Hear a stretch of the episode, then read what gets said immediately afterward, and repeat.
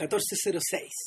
Del día domingo 30 de enero del año 2010, 11. 11, 11. Uy, y Civil Cinema número 70. exactamente, y por primera vez hablaremos de una película, eh, en realidad no es la primera vez, eh, esta sería la segunda película del África subsahariana de la que hablaremos. La primera de ellas fue una película sudafricana, que en realidad es una película blanca. Sí, pues Invictus. Eh, no, no. Eh, estamos, hablamos, No. claro, del, del Distrito 9. Sí. Claro, película, de Sudáfrica, pero la película que hablaremos ahora es, realmente una es una extrañeza total, digamos, una rareza total, porque se, se dice, digamos, y parece con bastante fundamento, que es la primera película hecha en el África subsahariana, excluyendo Sudáfrica, eh, hecha por gente de raza negra, eh, por un director senegalés, esta película es de Senegal, eh, y una película, y a- pese a ser la primera película, digamos, hecha en todo el continente, resultó ser una obra maestra, pero de entrada Claro. ganó el premio Jean Vigo y estamos hablando de la película llamada La Noire o La Noire 2 que en realidad es La, la es Noire 2. la, la negra D que siempre aludiendo un, que la pertenencia a un algo un alguien que Ya, no vamos a se explicar, dice ya vamos a explicar por qué. explicar por qué el autor es un señor llamado Ousmane Sembene eh, ahora Está aparentemente basado, está basado en una novela de él. del mismo Sembene que Claro. que se llama a ver, ¿cómo se llama? La Tierra Prometida, si mal no recuerdo. Eh, la Terre Promise. Y bueno, también, el, es la, naturalmente, como es la primera película africana, es también la primera película de su realizador, lo que también es muy notable porque se trata de una obra maestra. Ahora, eh, no es tan raro si se piensa, uno, que Osman Sembene, cuando filmó esta película, ya tenía 42, 43 años. Eh, y otra cosa es que él ya había, ya había eh, realizado tres cortometrajes y además ya había escrito unas tres o cuatro novelas. Entonces se podría decir que era un artista hecho, derecho y consumado cuando se larga a hacer su primer largometraje que fue estrenado en 1966. La sensación que uno tiene cuando ve cuando ve cosas como la Noire 2 o como, o como la Casa Negra, por ejemplo, o, o también pasa con Pater Panchali, eh, de- y, y bueno, con algunas películas, con algunas películas japonesas, es que no solo, el, no solo da la impresión de que el mundo del autor eh, entra y aparece completamente formado, sino que la otra la otra impresión que se tiene es que especialmente en el caso especialmente en el caso de la casa en negra por ejemplo eh, eh, uno se queda con la impresión de que de que se trata como de obras fundacionales como de obras que marcan una suerte como de no sé si de comienzo o de fin de- dentro de sí mismas pero pero que son capaces de son capaces de mirar como más allá de su época.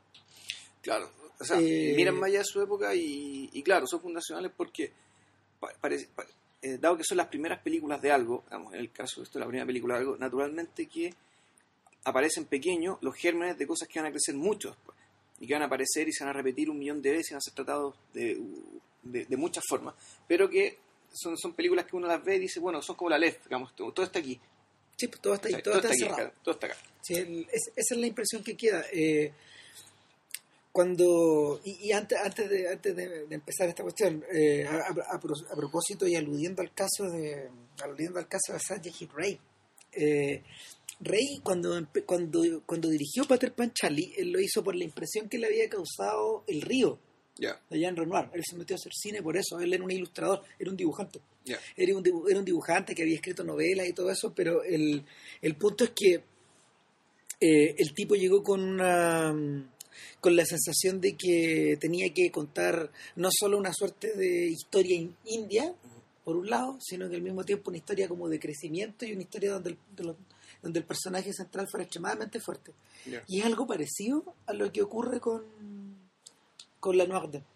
O sea, eh, son historias que están contadas desde, en principio, desde un punto de vista súper súper definido. En este caso, en el caso de la Noir Dame, es la historia de una mujer negra eh, menor de menor de 30 años, de todas maneras. Claro, lo que pasa, en la novela original eh, era una mujer ya mayor, de 30 Claro. años por lo menos. Aquí, Sí, no, es joven.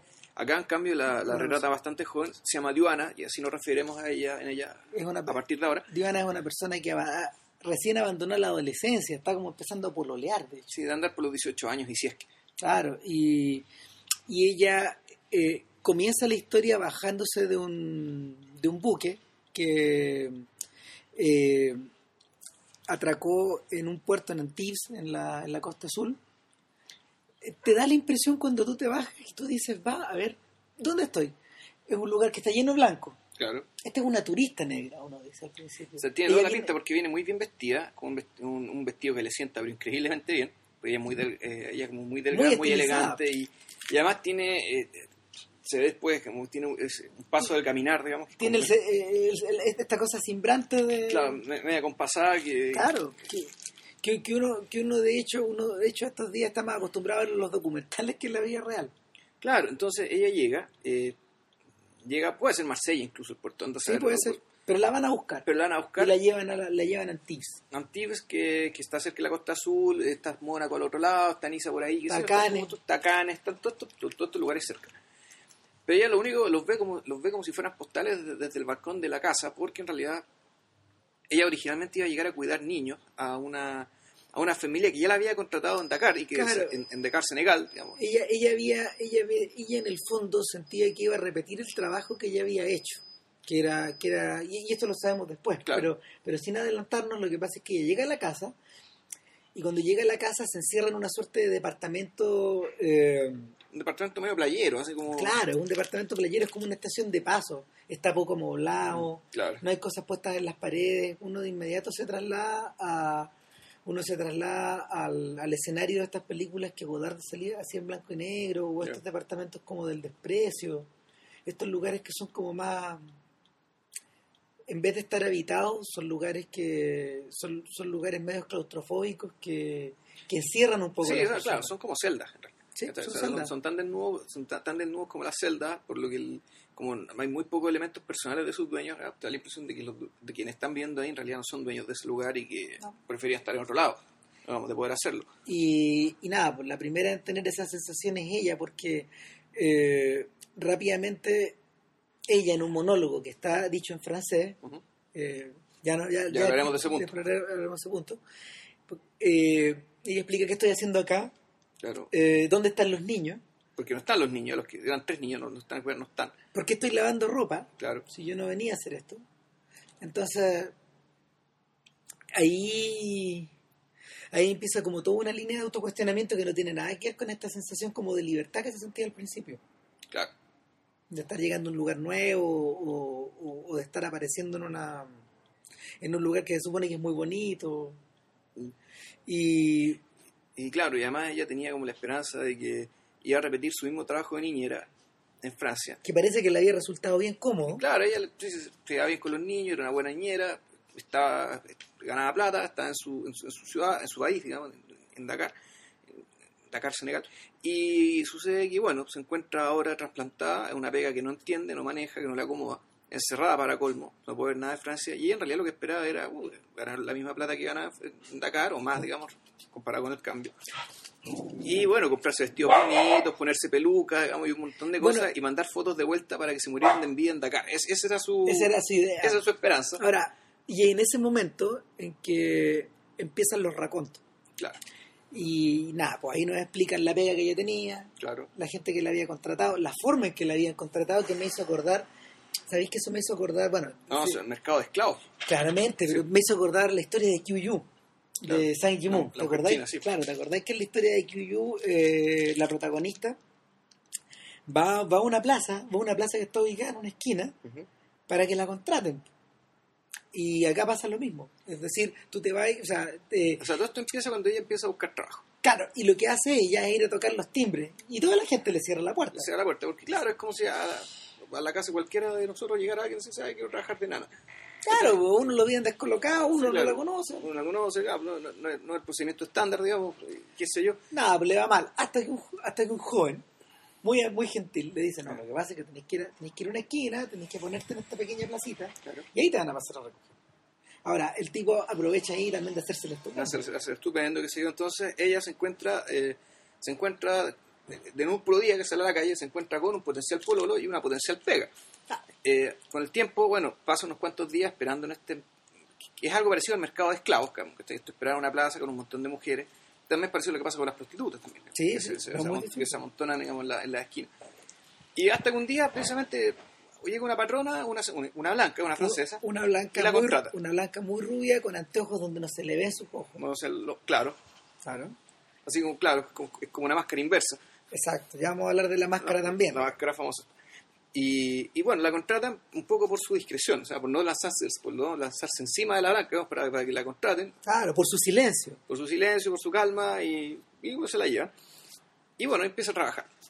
Y uno- el primer gesto de gratitud, bueno, el, el- hay una escena muy bonita cuando ella va feliz por la, recorriendo todo, recorriendo la ciudad y su barrio diciendo que tiene trabajo, que trabajar Ah. con los blancos, qué sé yo. Inmediatamente se transforma en una persona importante para ella. Y claro, y, Le sube su autoestima. entonces, y, y de paso demuestran bueno, el lugar donde, vive- donde vive ella, que es una, que es una un campamento, el equivalente, sería el equivalente de un campamento, con piso de tierra, murallas de madera, Ahora, fíjate que viendo, bien, saltando un poco hacia adelante y viendo Molate, la, la forma en que la, la forma en que se retrata la villa no es muy distinta a como están ahora. Son estas villas de bueno, Mulada de la película ve en el 98, Claro, no, Ya. no, del, del, del 2003. el 2003, ya. El, Bueno, 37 años después de la que vimos. está un poco igual, y está pero, como igual. pero el, el punto es que es una es una ciudad o una población eh, muy distinta a la que habitan los blancos. Ya. la, la relación tampoco no es muy distinta a lo que uno puede, o lo que uno puede ver también en El Río o en, o en esta misma película de, de Rey, el Pater Panchali. Pero el... Bueno, la primera muestra de gratitud es que ella va y agarra una... Le compra una máscara com- a un, a un com- cabro chico. Le que- compra una máscara a un niño Claro. y, y es una máscara es una máscara tribal y ojo es la misma máscara que al principio de la película uno ve ya colgada en la pared Claro. Claro, que estaba colgada en la pared y ahí nos cuentan cómo llegó esa máscara a la, a las manos de los blancos a la casa de los blancos. Bueno, ella se lo regaló. Eh, bueno, eh, para ella era algo muy importante, para los blancos era otra máscara más, otro souvenir más, digamos. otra decoración Claro, otro souvenir más que sirve de decoración para colmo. Y, y bueno, la sensación que uno tiene eh, la sensación que uno tiene cuando la máscara se cuelga en la pared es que inmediatamente su función no sé, pues su función dramática, o, o sea, perdón, su, fu- su función como de artefacto dramático en el teatro, por ejemplo, o su función como como expresión de un sentimiento, ya sea del sentimiento de gratitud de ella o el sentimiento que, que genera la máscara, porque es como, porque la imagen que tiene, yo me gustaría saber qué, me gustaría saber cuál es la cuál es el significado tribal de la máscara, porque todas son distintas, digamos. sí, claro, pero el, el, el efecto Pero es, cuando- es bien es, bien- es un efecto bien inquietante porque una máscara bueno es un rostro.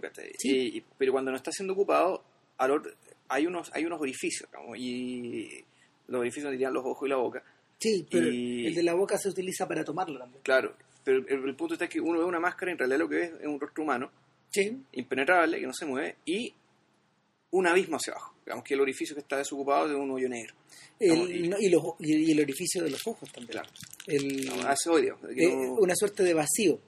Las máscaras siempre generan esa sensación. De hecho, eh, Pero la, más- la máscara africana en particular, porque como tiene, Sí, tiene cierta cosa hundida, digamos, la, la hacen en los ojos, la Bueno. te, te- te empuja hacia, hacia ellos. se, Sembene de alguna manera está generando la reacción contraria de- a, a la extrañeza que sesenta y tantos años antes se había generado en el momento en que Picasso y algunos amigos de él, de, de él el pintor, comenzaron a pintar estas estas máscaras africanas y a integrarlas a los rostros de sus cuadros. Mm, el origen de el origen de esa el origen de la cómo se llama de esta especie de, de esta especie como de diálogo eh, entre entre África y la Europa occidental parte ahí ya.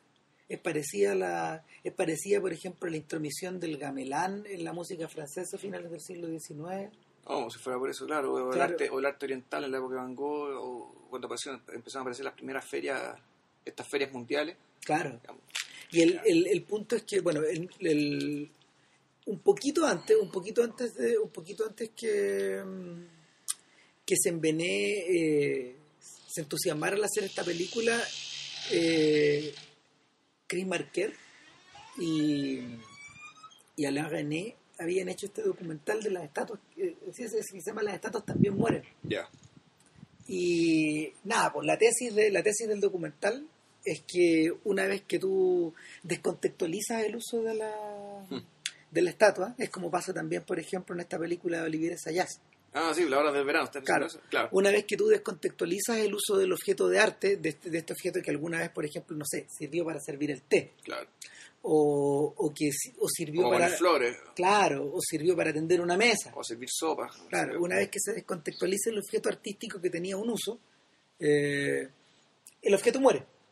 Una vez que tú lo encierras dentro de una, de, de un anaquel, de una de un vitrina. anaquel, de una vitrina, o una vez que tú lo cuelgas en una pared y lo, lo sacas de su Claro. mundo. La, la sensación que se generaba con las pinturas de Picasso era que era que esta, esta, estos, estas máscaras venían a ponerse en el lugar de los rostros humanos que habían sido representados durante, no sé, 400, 500 o 600 años de una manera determinada desde el Giotto, ¿cachai? Una Ya. vez desde, desde el momento en que desde el momento en que tras la baja edad media dejamos de usar estos estas especies de estas especies de caricaturas de, de, de cuño bizantino, ponte tú, Ya. greco bizantino. Desde el momento en que se empe- empezó la representación más realista, no, no, habí- no, no había existido una interrupción de esa sensación durante un montón de rato. Entra, ergo, entran las máscaras y las máscaras lo cambian todo. Lo cambian todo, Ya. Eh, Claro, pero eso, el- la, la máscara en sentido, claro, fue un artilugio, eh, fue un artilugio, un recurso, digamos, para básicamente superar cierto agotamiento, digamos, recibo en el caso del arte occidental. Claro, eh, en el fondo, en el fondo significa una regresión. Mira, mira estamos bien digresivos hoy Claro. día, pero yo nunca me voy a olvidar de, de una vez que leí un texto de música acerca de la forma en que Anton Bevern, este compositor de decafónico, componía su componía estas mini piezas que él creaba. Y, y la- las mini, estas mini piezas, de hecho, eh, no utilizaban, ponte tú, no utilizaban la polifonía, pero sí utilizaban el contrapunto. Ya. Y nada, pues los musicólogos, los musicólogos sumergiéndose un poco descubrieron que, que el contrapunto que utilizaba era el contrapunto flamenco, anterior a la polifonía. Ya. Eh, o sea, este gallo se había remontado al 1300 más o menos para poder pa- para, para poder ir eh, para poder ir haciendo esta es, es la misma impresión. Sí, es, la, es la misma sensación. Sí, claro, pero aquí lo, que- lo, lo que haces con la máscara en realidad es... Y, y- es lo que real- realmente, realmente me gusta mucho de esta película, que es lo directa que es. Sí, En este caso, la máscara es precisamente una, es una barrera, es un obstáculo entre una cara y la otra. Es, Sí. la- es una barrera que impide la comunicación entre unos y otros, y por eso es que al final de la película, ya que lo vamos a contar porque esto no tiene gran, no- no tiene gran cosa, el, el niñito se vuelve a poner la máscara después de algo que vamos a contar después, y se la saca. sí. Como diciendo, en realidad, bueno, detrás de esta máscara y detrás de esto que parece complicarlo todo, en realidad estoy yo, estoy yo, soy un niño, un, un niño negro, un ser humano como, como ustedes. el En ese sentido, claro, la máscara es, es, es un poco eso, o sea, es poner entre, entre dos personas un abismo aparente, incompre- de aparente incomprensión o incomprensibilidad. La, y, y que, y, y que la gente viste como si fuera ropa durante Claro. toda la película y, no- hablamos todo, del tanto de los negros como de los blancos. De hecho, eh, Sembené pone harto cuidado en, en, en establecer una suerte de estereotipación, porque los blancos que aparecen, estos franceses que aparecen, se ven muy continentales. En todo momento, en todo momento ella viste falda, Sí. eh, zapatos de blanca, él siempre anda con corbata, O siempre sea, con camisa, pantalón, corbata, con whisky. eh, incluso en, incluso en la África, incluso en África. Sí. Eh, él nunca, él nunca cambia su forma de ser o su forma de vestirse, ¿no? Eh, y la sin embargo ella, sin embargo, Duan hace un efe- hace una hace una suerte de intento por cambiar. ¿Por qué? Porque en algún momento de la historia que no nos cuentan, que no nos muestran, eh, la, la jefa blanca de Divan, también en una especie de gesto de gratitud, ella le regala la ropa que ella tuvo, Claro. que, que ella ya no usaba, de los cabros chicos y de ella y de, de de- de su marido seguramente, a la familia de Divan. Claro, esto, esto eh, lo que pasa es que, bueno, el- en algún momento, si bien esto nos no empieza contando la película en, en, en Francia, la historia en realidad comienza en Dakar. Claro, pero Eh, empieza a saltar hacia allá. Claro, empieza a saltar a Dakar. Y resulta que en Dakar, cuando Joana ya se acostumbra con los niños, qué sé yo, ellos tienen que volver a Francia. Y ahí convencen a, a digamos, de que vaya a Francia a cuidar a los niños. Porque era la, emplea- la mejor empleada de todas. es la, que habían tenido, se llevaban bien, los niños aparentemente la querían, lo que fuera. Y parte del, del señuelo para llevarla era, ah, mira, y para que tengas ropa para vestirte en Francia, yo te voy a regalar mi, mi, mi ropa vieja. Claro, pues, entonces Ah, nada, pues, el, Entonces Triana dice que sí y le dice al sujeto que originalmente iba a ser su pololo y terminó siendo su pololo que se va a ir a Francia. Sucede que el pololo, tipo la mira con una cara, pero claro, el, el- el pololo un ¿Para tipo- claro, un tipo con conciencia política que tiene póster de Patrice Lumumba en la, en la, en la pieza claro, y que Uru. es un, un anti un anticolonialista y, y que De hecho, en, en- uno de los pocos, en una de las pocas manifestaciones de, de política contingente se muestra la se muestra la inauguración de un monolito a los caídos. no, no es una se, se muestra el monumento, Sí. está el monumento y ella de puro contenta se pone a saltar de alegría en No, el pero monumento. muestra la inauguración también. Ah. No, muestran cuando lo inauguran, están los negros Ya. ahí todos. Están todos estos negros vestidos de occidentales. Claro. A mí me eligieron, tú sabes, hay una, hay una charla, ¿te acordás? No, es una conversación casual Claro, entre sí. sujetos que, que ella se los cruza y, y lo que te está diciendo Sembene ahí es que bueno los representantes, supuestos representantes electos de la política senegalesa están preocupados por tema. Son unos chantas. Unos chantos, unos pelotudos que, está ahí, que se anunciaba que en realidad, el, bueno, esa es la cuestión, que o sea, Sembene era, era un anticolonialista, fue militante del Partido Comunista, eso le valió, le ayudó para estudiar cine en Moscú, en el Instituto Gorky. O sea, él se formó cinematográfico, él no era autodidacta, digamos, él se, él se formó eh, más o menos en la época, época de Tarkovsky, más, incluso. Sí, debe haber sido compañero. Por ser compañero o... o- Corresponde a la misma edad, más o menos. más o menos corresponde a la claro. en que estudiaron. Yo creo que Tarkovsky era un poco, un poco más joven. Mira, Tarkovsky, Tarkovsky, actualmente Tarkovsky tendría 80 años, más o menos, un poquito más. Ya, o sea, este nació en el 30. Claro, es el 30, 30. Sembené nació en 1923. Ujú. ¿cachai? O sea, era claro, mejor 8 años mayor.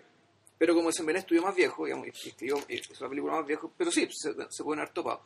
Y entonces, para Sembené, eh, estos temas, naturalmente, que todo tiene una resonancia política directa. Todo. todo, y, y uno podría explicarse ahí por qué, por ejemplo, los europeos son tan estereotipados, es decir, donde en realidad aquí, más que estereotipados en el sentido occidental y en términos personales también, son personajes que en realidad no tienen mucha carne y no, No. tienen mucha mucha particularidad, porque probablemente lo que está diciendo Sembené es que el problema es estructural y no depende de las personas, no O sea, depende de los individuos. Es la sensación que queda desde el principio, que, que uno está viendo una suerte de...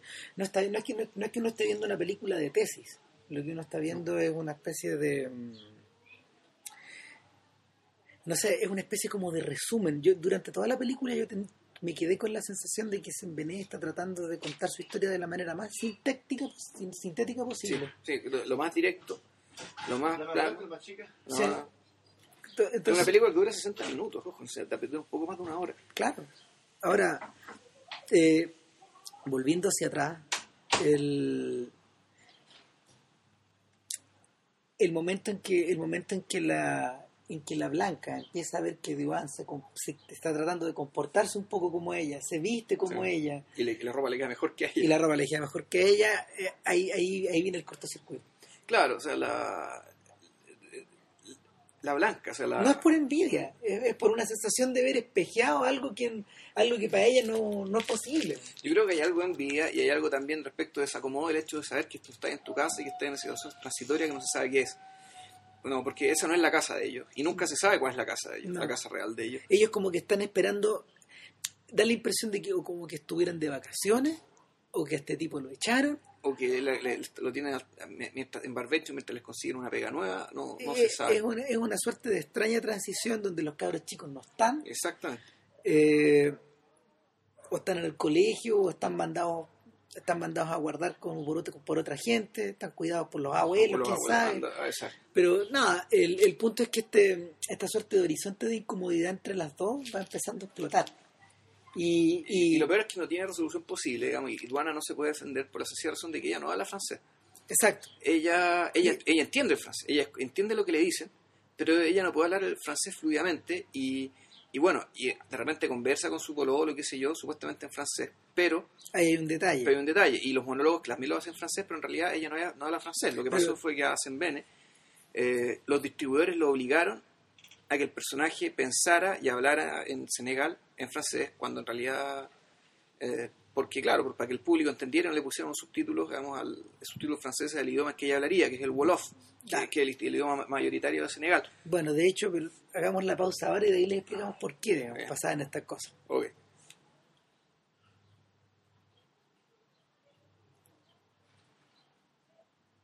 Bueno, y después de esta pausa cognitiva, eh, a ver, ¿por qué está hablada en francés? Bueno, me imagino que la consideración es bastante sencilla. El mercado para estas películas Era francés. era, era- a ver, era, era la lengua franca Era Francia. de esta, de, de esta clase de producciones era en Francia. No hay que olvidar, por ejemplo, que, eh, bueno, la- no hay que olvidar la ligación que, que Senegal tenía con la Francia de la época.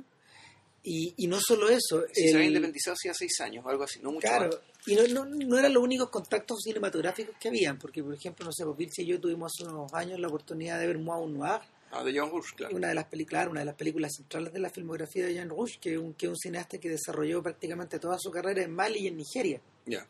Eh, Rouge, eh, que, que es como un antecesor directo de Chris Marker y de Godard, a los cuales ellos le robaron harto Sí. de, de su manera de pensar y, y su manera de enfocar las cosas. Un, un Rouge que murió hace muy pocos años, muy viejo. Eh, nada, pues, uno, de, uno, de la, uno de los grandes vectores de su cinematografía eh, son las relaciones entre blancos y negros, entre esta suerte de como de reacción blanca, de, de- de- la reacción del blanco de izquierda ante el, ante el, ante el colonialismo y ante el postcolonialismo. Ya. Eh, Mort Noir era una película don- que también estaba hablada en francés, donde todos los protagonistas eran de color, eh, todos los protagonistas eran africanos, y eh, ante la alternativa de tener que hacerlo en francés, Rush hizo una operación muy simple. Ok, para que esto sea más fácil de entender todavía, le voy a poner a mis personajes puros nombres de puros, puros actores de nombres de actores de películas. Sí, claro, porque aparte imagínate que con los nombres los nombres de, otra, de otro pueblo digamos, pueden ser perfectamente indistinguibles. Claro. Y no puedes reconocer a Omamme de Ombombo, por ejemplo, digamos, Claro. haciendo la caricatura, pero, pero, El- pero claro. eso puede, puede ocurrir. digamos. Y Rush jugó con esta idea de la caricatura y no sé, pues su protagonista era Eddie Constantine.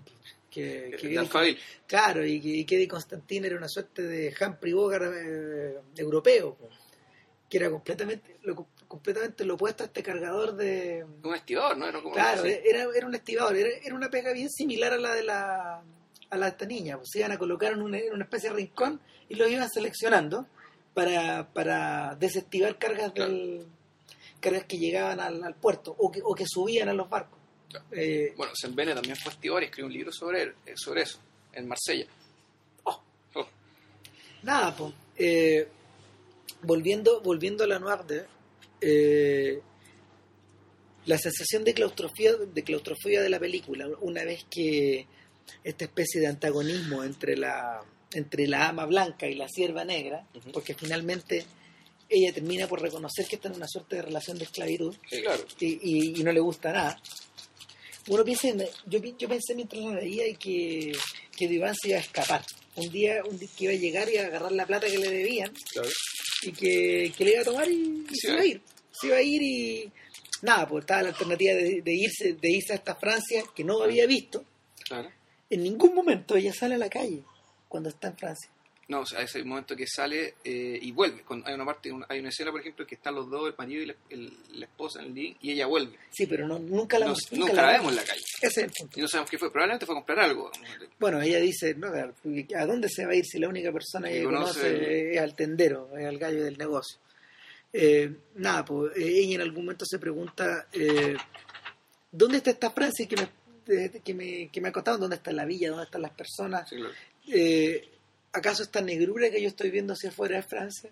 Porque, porque lo dice mientras mientras observa las, luces las, las luces de Antís en la noche. En la noche. Claro, y, y por eso también en la, la escena al principio, cuando le llevan en auto desde el puerto a la casa, Nada, es- pues, eh, la muestran porque es lo único que vio de Francia en realidad, el trayecto en el auto. y listo. Y listo. Eh, bueno, una, una vez que una vez que esa sensación empieza, una vez que esa sensación de, de naturalización empieza a crecer, especialmente después de una de un día domingo donde invitan a una pareja de amigos y está como obligada a servirles y No, y uno tipos le dice, oh, ¿puedo darle un beso? nunca le da un beso a una negra. Lo va con la, mayor naturalidad y el- ni siquiera, probablemente ni siquiera haya mala intención. Pero claro, o sea, son esas. Y, y eso es la. Volvemos al tema, esos son la, los remanentes de los males estructurales. Eso es lo que ya no tiene que ver del bien y el mal de las personas. No tiene arreglos. Eso, o sea, puede tener arreglo, pero un arreglo largo, que, Claro. no tiene que ver ya con la ética individual. Eh, y, y en el mismo, a ver, en el caso, Sembené se las arregla para explicar que tiene dos clases de arreglos. O sea, o, por lo menos por lo menos que están en la cabeza uno de ellos uno de ellos está representado por el pololo de esta mina digamos Claro. que, que para él para él la situación es política y pasa por tomarse el poder Claro.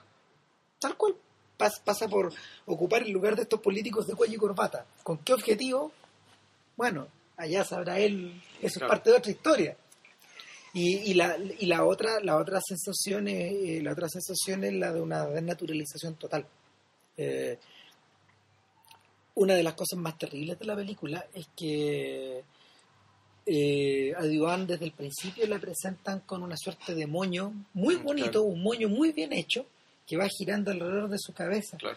Y es un tipo de peinado que uno solía ver, no sé, po, en Brigitte Bardot o en estas Claro. minas rubias de, de la Francia de finales de los 50. Muy bien hecho, muy, muy Mm. como de peluquería. Y, y, mu- y más adelante en la película nos damos cuenta de que será De que son pelucas. de que es una peluca que usa ella. De que son pelucas porque el pelo, eh, el, el pelo de la. Las motitas, las motitas están ordenadas con unas trenzas bien rituales.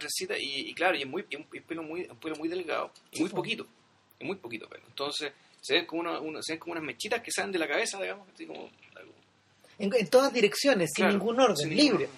Claro. Y claro, y, y muy poco pelo y por tanto el, el- el- el pelo suele, suele ser además un símbolo como de, de, de sensualidad, de juventud, De feminidad, de no sé. un montón de cosas que había. Pero al mismo tiempo, de- de- cuando estaba ordenado de esta forma, era una especie de símbolo de, de, de sentirse parte de, de esta Europa que le estaba abriendo sus puertas. ponte tú. Claro, cuando está con la peluca, sí. Claro, al vestirse de europea. claro, con su peluca, qué sé yo, y después llega un momento que y, llega un momento en que efectivamente ya lo abandona todo. Y por eso es que ya no se escapa, sino que, bueno, contamos el final de la historia, se suicida. Claro, o sea, Es Porque no, sola, no solamente está hace su maleta, hace su maleta, Claro. ordena todas sus cosas. como si se fuera a ir, y, eh, recupera la, la- la máscara. claro, la deja arriba de la maleta. Y va, se mete al baño y se corta el cuello. Y se corta el cuello. El Rosen, Rosenbaum el, hizo un, un largo ensayo sobre esta película y se fijó en, en algo que, que, que con la película en blanco y negro uno cree que uno no se da cuenta, pero en realidad tiene razón. La película está llena de, de diagramas y de contraposiciones de blanco y negro, eh, Sí. que si aunque incluso la película fuera en color, se vería en blanco y negro. El hecho de que, por ejemplo, ella es un cuerpo negro que está contenido en una tina blanca, digamos, ¿cachai? después de cuando, cuando Sí. se muere, que tiene que hacer Eh, arroz blanco. El piso es una cuestión de rayas blancas y negras. Las, paredes, las paredes de este departamento en Antibes son blancas, el, el, el edificio donde ella vive es blanco. blanco. Eh, Su, traje, el, El traje, traje- con el que llega es blanco con, con- pintas blancas con pintas negras. Todo está construido de esa misma forma. El, el sujeto se viste de blanco entero. claro, o sea, blanco y pantalones negros, camisa blanca. Ella en general de blanco, Sí, la, la, la, rubia. blanca. claro. Ojo, además son, son, eh, son todos actores aficionados. Estuve buscando en. IMDb y no, no ninguno... Él tenía dos, dos películas más, por ejemplo. Una con Sembené también, Ya. y otra con otro gallo, pero esa es la carrera. El, la Joana, la actriz que hacía Joana, que es de apellido Diop, igual que un futbolista, eh, no, no, única película, la, la patrona blanca también, una, una sola película, es decir, eh, y además con el sonido, con, con el sonido desincronizado, Sí, con, no, con sonido post-sincronizado. Post-sincronizado, Post-sincronizado, es decir, pero que se des- desincronizó en la película En el- porque se- en el, en la- en la- claro, en el traspaso al VHS hay un momento Claro. que hace la, la copia no está en muy buen estado y es muy posible que es muy posible que no exista una copia mucho mejor de la nueva. Bueno, de hecho, eh, Sembene era, era enemigo de que sus películas fueran traspasadas al video porque no se veían bien. No se veían bien, no se escuchaban bien y por lo tanto, se, como él era él era tan directo digamos, y tan eh, eh, tan lineal a la hora a la hora de expresar su cuento dependía demasiado de la imagen y el sonido y si eso se perdía en calidad bueno se, se medraba digamos la calidad de la película y la potencia de, de la idea expresada. Bueno, es, es algo que pasa con en el Molate, que una a ver, eh, Sembene volvió a Sembene hizo esta película después de pasarse un buen rato sin hacer nada y, y fue un shock para mucha gente volverlo a volver a entrar en contacto con este cineasta, Ya. que ya estaba bastante más anciano.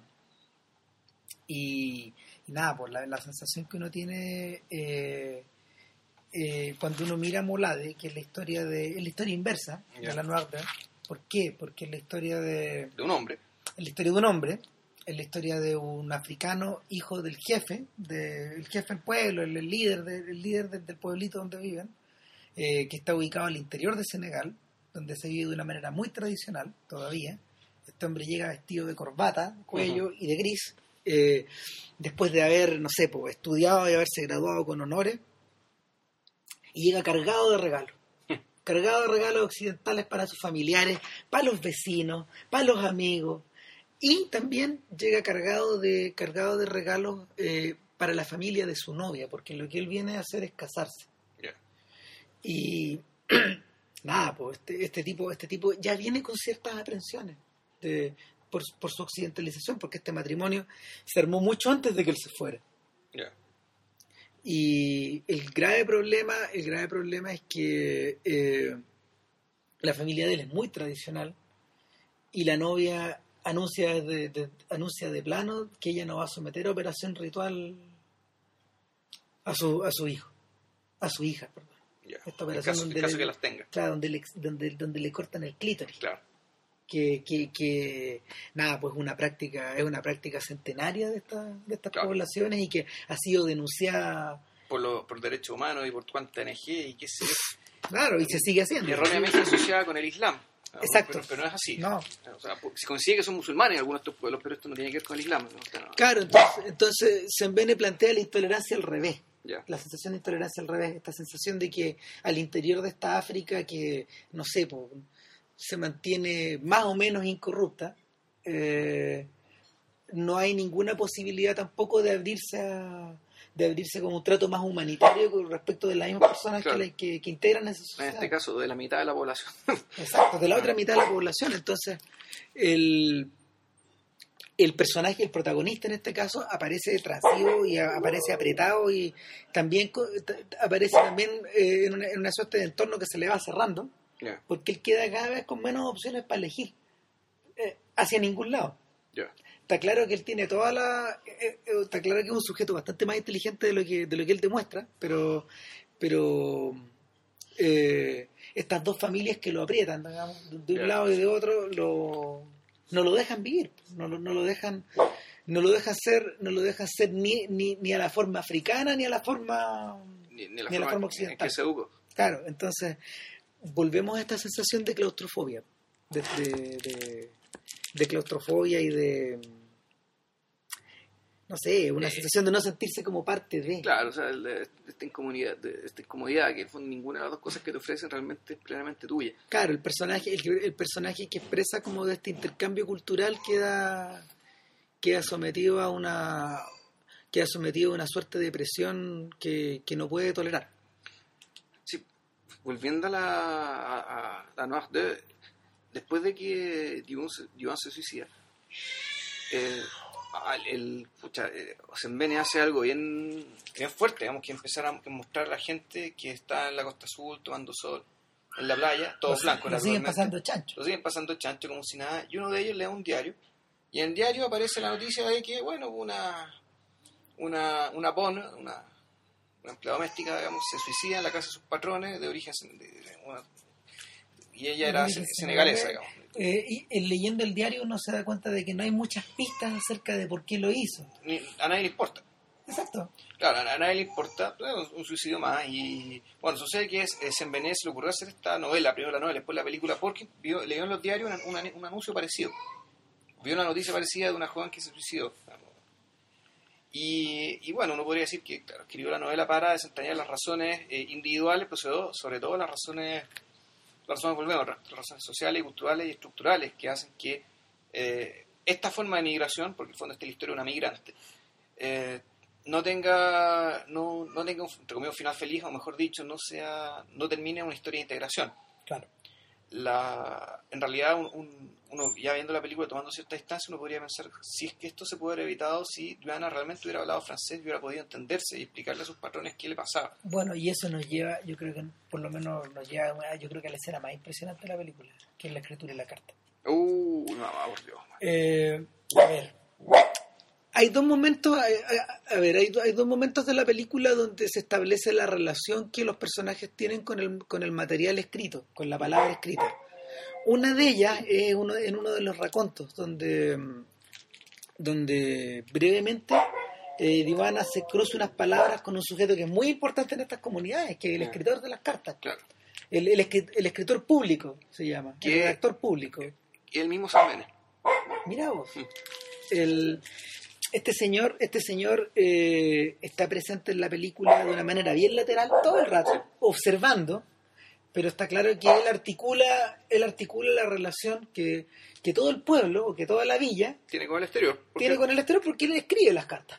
Y probablemente y las lee cuando las llegan. lee, y las lee cuando llegan. Él sabe todo lo que pasa. Claro, entonces el, en cierto sentido él es el transmisor de la memoria y al mismo tiempo el que establece las relaciones Claro. con este otro mundo. Y las copuchas.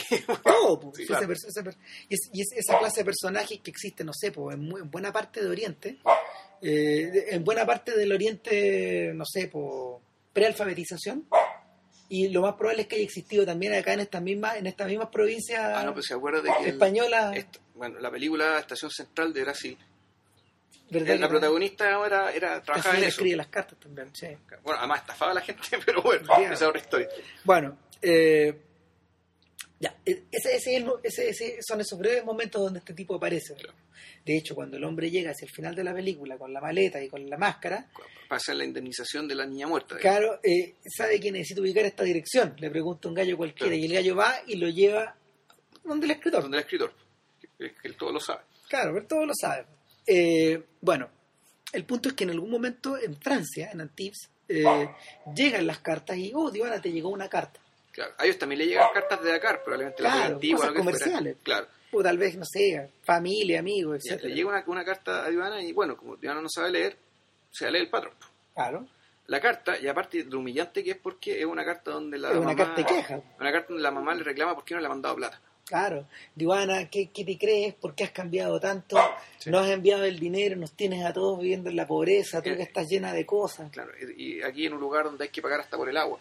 Exacto. Eh, Así, con, esa línea, entonces, Y ahí y la está leyendo delante de Divana y delante de la mujer de él, de la, claro, que él lo ha cuestionado todo el rato. que el enemigo. Eh, claro. Ahora, y no, el momento realmente brutal es cuando dice, ya, ahora vamos a contestar esta carta. Claro. Y ahora, ¿qué quieres decir? Ivana, como no sabe francés, y mira como que No dice nada. ya está entregado. Entonces, Ok, querida mamá, empieza el tipo.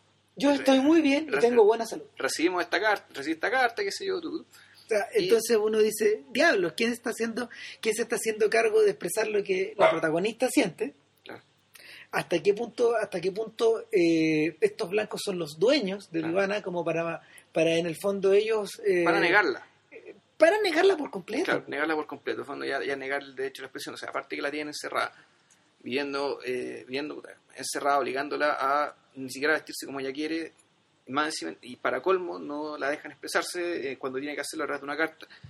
Y tampoco, y tampoco tienen mayor interés en saber qué le pasa. Bueno, eh, si uno vuelve a ver la película, me imagino que uno se, uno, uno como que empieza a darse cuenta que ese es el momento cuando ella piensa en matarse.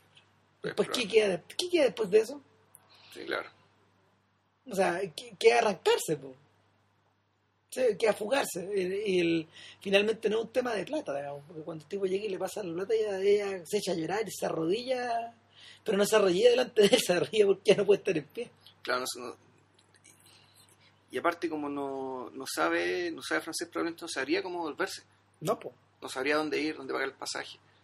No, No. sabría nada. Entonces, efectivamente, bueno, estaba, era prisionera, digamos, ¿Sí? prisionera, Es una esclava. esclava. Otra y vez. además de de, de- de privada de la comunicación. Entonces ya naturalmente no le queda otra cosa que bueno que suicidarse. Es bien, es bien impresionante porque cuando los tipos abren la maleta y muestran y ven la foto, ven, ven una foto que hay puesta ahí, que ella tenía puesta como, no sé, arriba como de una mesa. En la foto es una foto donde ella parece feliz con el novio, pero pero después cuando cuando cuando cuando, muestran cómo se sacó la foto te das cuenta que tampoco. que no hay, que no, no había felicidad por medio, que el tipo la el tipo el tipo la estaba abrazando, se estaba volviendo muy familiar con Sí, ella. claro, se está aprovechando el pánico. Claro, no, el, el- el pastel ahí, el pastel ahí estaba aprovechándose y de hecho también él obtuvo todo lo que él quería, pues, si se la lleva a la casa, Sí, nada, claro. Entonces a esta niña tampoco le está esperando el sujeto al otro lado. ¿no? O sea, la, inclu- incluso el re- es bien impresionante. La película se encarga de hacernos saber que incluso el, el testimonio fotográfico eh, no expresa lo que ella siente, Claro. no expresa la realidad, eh, eh, está ahí, pero no la lectura, la lectura que uno parece tomar de la foto no da cuenta de, no da cuenta de la, de, de- de la- del- de lo que se- de lo que ocurrió o de las cosas o de o de cómo ella se sintió o, de qué es lo que pasó. Bueno, hace poco, mira, curioso, hace poco hablamos de, eh, de Muchet, Sí, eh, una película que es más o menos de estos mismos años, ¿no? El 64. y habla un poco de esta misma cárcel. Y allá habla, o sea, la, eh, habla, volvemos, digamos, de la víctima total, o sea, de la, de la persona que no tiene defensa alguna, que no tiene posibilidad alguna de hacer nada por sí misma. Sí, Y, y claro, aquí, aquí- el caso de Muchet, uno podría decir, esto tiene un poco de, de- de singularidad, es decir, no sé si hay tantas Muchet en el mundo, digamos, que tengan que tengan esas características. Lo de Senbener, lo que está diciendo es que en realidad aquí, por, dado que la razón de esta indefensión es una razón geopolítica, sí, finalmente Política es y económico, es una tragedia continental. Claro, entonces son en realidad cuántos millones y millones y millones y millones de personas, digamos, que sin ser, sin tener las taras personales de Muchet, eh, se encuentra en una situación como la de, como la de Dana. Claro, porque porque el, el- Como ser que su país estaría como un pez, como un pez en el agua, que esté lidiando con los problemas, bueno, de pobreza y, y otros tantos, pero pero bueno, o sea, ella integrado a una historia, integrado a un continuo. integra un continuo, una familia o una red de relaciones, digamos, con las cuales ellas podían tener una relación funcional, no, no sin Muchet, digamos, Muchet ya era otra cosa. Eh, No, en el caso de Muchete es más eh, eh, tiende a ser más complicado por el, por el momento mismo en que el momento mismo en que Bresson eligió filmar la película. El, Bresson la filmó en una y yo, yo creo que eso es importante dar, o sea, dar cuenta de ello. El Bresson la filmó en una suerte de cambio generacional que se estaba produciendo. Sí. Donde esta, donde esta Francia que aparece retratada como inamovible o, o esta suerte como de Francia milenaria que de, de, no sé, po, de pobreza, de incomprensión, de brutalidad, estaba cediendo paso a una a un lugar que no era no era menos salvaje, pero donde los códigos eran distintos. era otra cosa, claro. Sí. Finalmente, finalmente, ¿sabéis qué? Finalmente uno queda con la sensación de que toda la obra de Bresson está cruzada por ese cambio. Ya. O sea, no todas las películas, pero algunas, varias, varias de los filmes importantes, por Salazar Baltasar, Pickpocket está atravesada por un poco de esa misma sensación, eh, El Dinero está atravesada por esa misma sensación, como de, de mundo en cambio, de, de, de- de relaciones que están establecidas desde hace muchos años dentro de un paisaje que es distinto. Ya. ¿cachai? No sé, pues Godard no tenía ese problema porque él, él veía, él veía la, la realidad desde el otro lado del río, la veía post-cinematográfica. Pues. Ya. Sí, para pa Bresson, pa Bresson el, el registro de las actividades de las personas que se mueven a través de las imágenes es una hueá casi chaplinesca. Es una, es una, es un acto, es un acto de filmar el presente. Ese- el, yo siento que se envené, se envené pese a que, pese a que su manera de, de, de filmar está, está bastante limpia de floritura, por la- bueno, probablemente también con, eh, contrañido por, por temas presupuestarios, pero al mismo tiempo por una intención didáctica y pedagógica. Yo creo que eh, eh, es, un- es- tan, es tan limpio todo, es tan limpio, tan extrema- claro, tan directo, extremadamente. que esa misma limpieza ya te hace extraña respecto a la, a la, a las otras tradiciones cinematográficas que, que hemos visto. Se parece un poco a, se parece un poco al tema de Bresson, pero no es igual. No, no, no es igual, no es igual. Y hay un par de tomas donde dice, aquí esto es algo que yo creo que no he visto nunca, es una escena cuando ella está arrodillada en el suelo y la cámara está a la altura del suelo y la mira de frente. Y dice Sí. que yo creo que esto no lo- este tipo de tomas creo que no lo he visto nunca. Que esto ya no parece, esto ya está como sacado incluso los videoclips.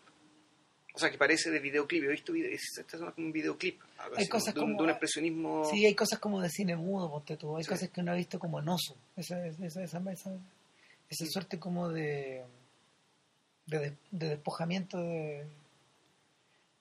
A ver, es una suerte de despojamiento, pero al mismo tiempo la, la- el, el rostro de la persona, el rostro de la persona tra- eh, eh, transmite, transmite una suerte como de barroquismo o de o de morbidez la expresión que que no es propio de la, no sé, por, no es propio de, de llegar y plantar una cámara frente a una persona en cualquier, en Claro. cualquier situación.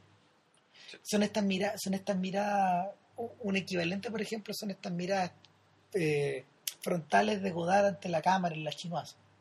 Bueno, que, que tampoco solían, eh, que, que también venían de muy atrás, pues también son como el cine mudo. Mm. Sí. sí. Nada, pues, bájensela, por favor. Bájensela y dura, dura una hora. Sí, no. Dura una hora y, y disfrútenla. Bueno, y vean algo diferente. Pero efectivamente esto es algo que no... No, totalmente. Senben es uno de los grandes cineastas de la historia, así que nada. Sí, ha hecho 10 películas, así que se llama, si se entusiasmas con él, eh, no tampoco son tantas las películas, eh, están ahí. Este señor, bueno, todo esto no lo dijimos, murió el año 2007 a los 84 años, Ujú. sí, claro. Y, y claro, fue, es considerado en África como una especie de patriarca artístico eh, por todo el continente en realidad. Claro, o sea, es, es un continente, ponte tú, donde los, no sé, donde los mayores cineastas, gente como Youssef Chahine y toda esa gente, o sea, a ver, no deben ser más de 10 los más grandes. Ya, Yo creo que un poco menos incluso. Ya. De hecho, yo creo que no conozco ningún cineasta negro, digamos, que aparte se envene, digamos, de, Mm. de esa zona, de esa zona del mundo. O sea, hay, hay, hay, hay algunos contemporáneos de él, ponte tú, y eh, en los últimos años han aparecido más personajes, más personajes similares. Sí, no, en la medida que, claro, que como los problemas de esos países, digamos, y- es que son países más pobres, donde hay menos plata para hacer esas cosas. No muy distinto a la cinematografía chilena. Ah. Sí, claro, pero en la medida que se abaraten los costos de la producción, digamos, la tecnología digital deberían aparecer más. Claro. No. así que ya saben ya. Ya saben, ¿Y eso. la próxima semana? Eh, ahí vemos, Ahí vemos. que lo saben. Ya, pues que estén bien. ¿Quién lo sabe? Ya, chao. chao.